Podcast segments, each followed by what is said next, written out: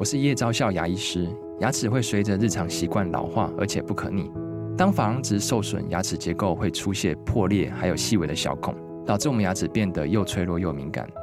这边我真心推荐贝欧尼修复牙膏，内含 BioHAP 成分，搭配正确的刷牙习惯，经科学实证，可在两周有效让牙齿再矿化，修复受损珐琅质的细微小孔。相关资讯及购买通路，请参考资讯栏连结。当明明知道破镜难圆啊，那即使有裂痕，有些人会坚持说，就算有裂痕，那至少还是一面镜子啊。但是在破裂的关系当中，坚持不放手的这一方，到底是因为他对感情太认真，或者是他自己的想法太执着呢？如果无法继续走在一起，再来厘清谁是谁非，到底还有意义吗？还是说，如果真的要解决两个人之间的问题，就一定要说清楚、讲明白呢？这次的诠释重点要来跟你讨论，当两个人之间的关系走到了破裂的时候，应该要留意的三个重点。第一个重点是，坚持不放手就能够继续拥有吗？第二个重点是，孩子有可能是最无辜的受害者吗？第三个重点是，如果进入了离婚诉讼当中，有一个调解的程序，这个程序到底该怎么做，又有什么意义呢？收听今天完整的节目，让你对两个人的关系会有更多的了解。One, two, three, hit it. 吴若权，全是重点，不啰嗦，少废话，只讲重点。我是吴若权，欢迎你来到权式重点啊！很多夫妻呢，其实有一些沟通的问题或一些感情的摩擦哦。但有一种说法哦，说为了孩子好，再烂的婚姻我都要给他维持下去啊！啊，这个观点。正确嘛？哦，如果呃有一个人已经想通要放手了，但是另外一方却不肯回头，这样的关系应该要怎么处理呢？今天我们特别邀请到咨商心理师林秋芬来为大家解答这个问题。我们先请秋芬来跟听众朋友打招呼。秋芬你好，啊、呃，吴大哥，还有各位听众，大家好，我是秋芬。好，最近秋芬在上周出版，跟着我们。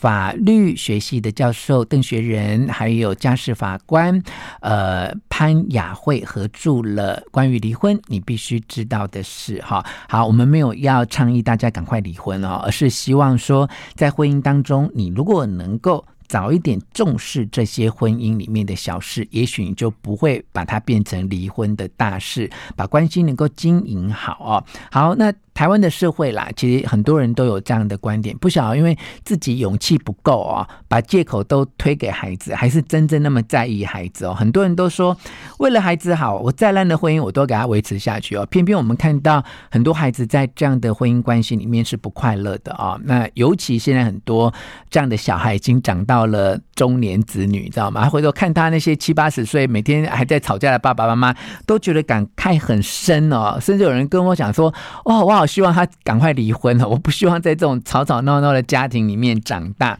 那我们先请秋芬来跟我们分享书中有一个阿芬的故事哦。据说这是许多读者读完书之后都印象深刻的一个个案。嗯，是阿芬的故事，她就是遭遇了她前夫的一个外遇。嗯、那即使前夫外遇。她依然希望，就是呃，你能够回来，那我也不计较你这一段外遇的事情。嗯，我只希望孩子还是有爸爸。嗯，可是呢。前夫呢？呃，这个先生呢，还是希望能够离婚，嗯，那就用各种方式逼他要离婚，就是让他很不好过。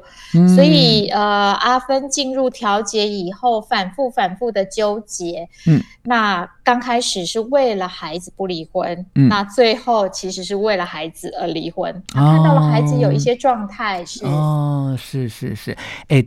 阿芬的个案当然是他自己的故事哦，不过这个反反复复离婚不离婚哦，是怎样拖了六年吗？啊，是，就是说这六年里面，他就、嗯、呃，我们我们以前都说苦守寒窑十八年，他苦守六年，嗯、等你回来。那他最后是、呃、嗯，他最后是因为小孩发生了一些就是有退化的状况，他才觉得不能够再这样拖下去了，是吗？啊，是或呃，还有经过调解以后，调解委员其实也跟他有一个分析跟讨论，帮助他有一些思考。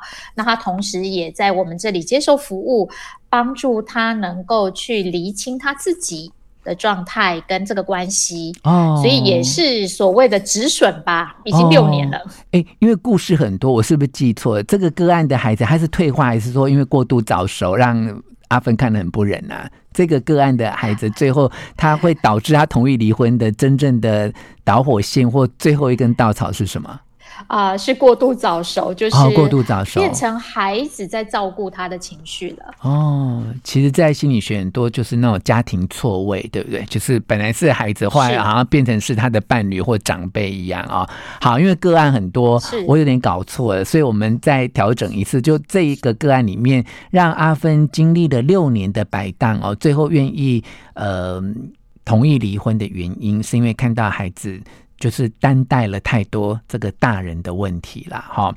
好，但是呃，不是阿芬了。我在看到其他的个案里面，有些人不肯离婚哦，是因为不晓得秋芬，我们这个观察就不想让这个老公太爽，你知道吗？因为老公就外遇嘛，然后就觉得我离婚不就成全了这对狗男女嘛？是不是？有些人是因为这个原因不肯离婚，在你辅导过那么多的婚姻关系里面啊，是没错。那。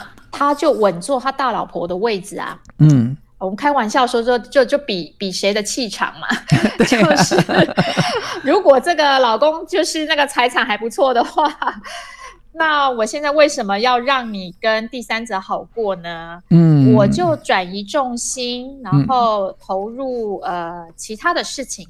也许是孩子的照顾，也许是公益事业，也许做些什么。嗯，那你在外面逍遥，呃，不关我的事情。嗯，嗯，那至少我还用这个婚姻绑住你，对不对？就让你要逍遥，也不能够太开心的逍遥，而是有所顾虑的逍遥哦。那么在这六年当中，她这个老公是不是也做了一些伤害她或伤害孩子的事啊？啊，是因为他就不顾他们。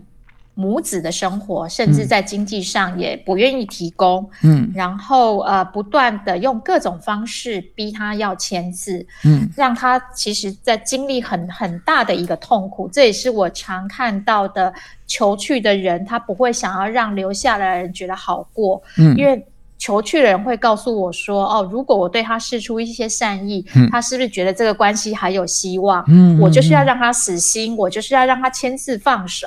嗯嗯嗯嗯，所以两两方面都有各自的立场，对不对？好，所以呃，像这个个案里面的阿芬，可能觉得哇，老公这么绝情，那老公可能就觉得说，我要做的更绝情，我才有机会得到自由。哈，所以都是。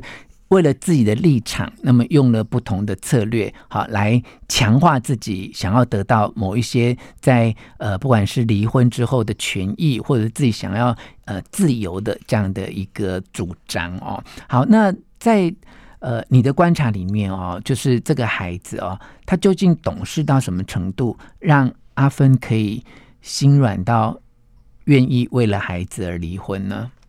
阿芬一直坚持，他是告诉我们，他不希望孩子没有爸爸。嗯，其实孩子实际上已经在生活中心理上没有爸爸了，因为这个爸爸已经不管他们母子了，就是跟第三者其实已经住在外面了。嗯，所以他一直坚持把孩子推到前面，是、嗯、呃，孩子不能没有爸爸，所以我必须用孩子留住这个婚姻。嗯，他到底要不要这个男人？其实。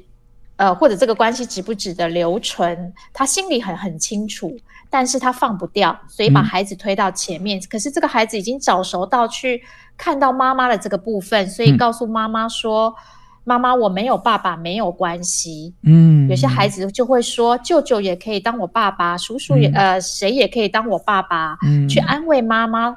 其实他在暗示妈妈说：“我看你这么痛苦，你可以放手了。”嗯嗯嗯。那妈妈有因为这句话而重新做了决定吗？啊、呃，有，还包括了，其实啊、嗯呃，我们心理师告诉他说：“你要先把自己照顾好，嗯嗯，你好，孩子才会好。嗯，你每一次到法院去调解的时候，你回来的那个身心疲惫跟伤心难过的样子，孩子都看在眼里。嗯，孩子只希望父母能够开心快乐。嗯，所以。这样子其实非常非常的影响孩子，所以有些孩子其实就像刚才吴大哥一刚开始说，他是期待父母能够。你就离开这个不快乐的关系吧，你不要再说你为了我。嗯、特别到国高中青春期的孩子，他更是有很多的愤怒，嗯，他就会告诉我说，他们就早一点离一离吧，我早就知道他们不和啦。是是，只是孩子很难说出口，但是呃，父母就把他们推到前面，我都是为了你。嗯，这个其实有些成年孩子会很愤怒的。嗯，是，而且在调解的过程当中哦，如果这个阿芬每次调解完之后，对这个调解的状况都不是很满意嘛，哦，那会有不断的抗争，不断的诉求。其实这样的氛围也让孩子在成长过程当中一直都会觉得那个关系很紧绷，哈，就很紧张，然后也会让孩子面临更多的压力。在心理师的角度来看，哦，阿芬的个案里面啊，他应该怎么来思考自己的方向呢？哦，我觉得他应该去思考的是说，这一段关系，嗯，那先生目前的一个状态，嗯，未来再持续这样下去，嗯，到底对自己、对孩子来说，嗯。会更好吗？嗯，那就是我一直在说的，嗯、我们是不是应该停损了？是是是。那另外就是，其实因为六年嘛，哈，其实有时候在这个关系里面，就要争个谁是谁非，你死我活这样哈。在你的呃经验里头，这些人在一个婚姻都已经没有办法完整的持续的状态之下，还一直要争论到底谁错的比较多？你觉得这个？有必要吗？那究竟当事人在争的是什么呢？我我觉得当然其实没有必要，就是呃，我一直在说，婚姻走到这里，彼此各自都有一些责任。嗯，那呃，没有必要再争谁对谁错，而是这个关系它的真实到底是什么？嗯、我们的两个人还有没有意愿跟动机要改善，嗯、要一起往下走？嗯，那如果已经有。人其实不回头了，嗯、那谁对谁错重要吗？嗯，我自己的状态，我孩子的状态能够稳定跟好，才是当前比较重要的事情。对呀、啊，而且如果希望啊，就是在离婚之后，那么先生对于现在这个小孩，或呃，我们离婚之后，他能够再负一些他该负的责任的话啊，那么。也要两个人能够好聚好散才有可能啦，好，因为如果真的哇，为了争这个是非，好，弄到对方也没有尊严，其实到最后你要叫他付什么赡养费啊，对孩子尽什么责任，其实他已经连个父亲的尊严都保不住了嘛，好，就算给钱，其实也不是真正你想要的结果啊。那我们在这个个案里面就有看到一个叫做。离婚诉讼的调解程序啊，是不是也请秋芬来跟我们呃解答一下，这是一个怎么样的程序啊？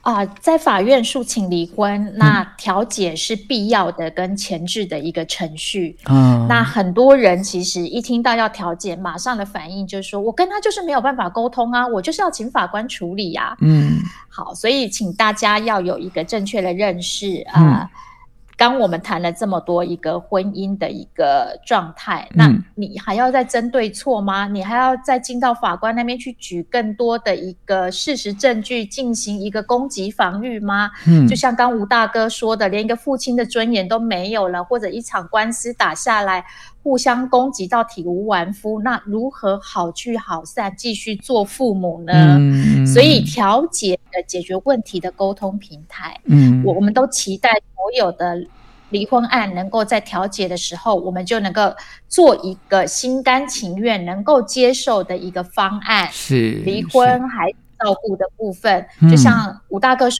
的，你心甘情愿的东西，日后比较有可能履行。是是，最重要厘清大家一个观点啊，很多人都觉得啊，调解程序会不会都是哇，这个劝和不劝离？其实没这回事啊，这个调解程序就是提供一个。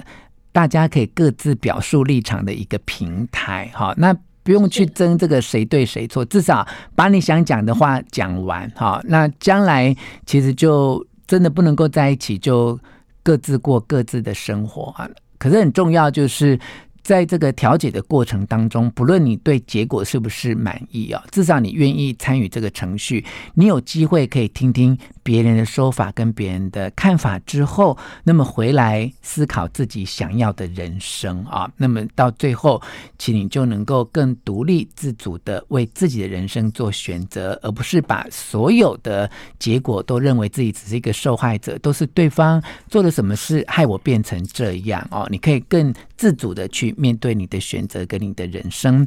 那么提供这个个案给听众朋友做参考啊。那么非常谢谢。林秋芬，咨商心理师接受我们的访问，有相关的问题都可以来看这本书。关于离婚，你必须知道的事。希望你喜欢今天的诠释重点，分享给你的亲戚朋友，并且给我们五颗星的评价。诠释重点，我们下次见。我们再次谢谢秋芬，谢谢大家。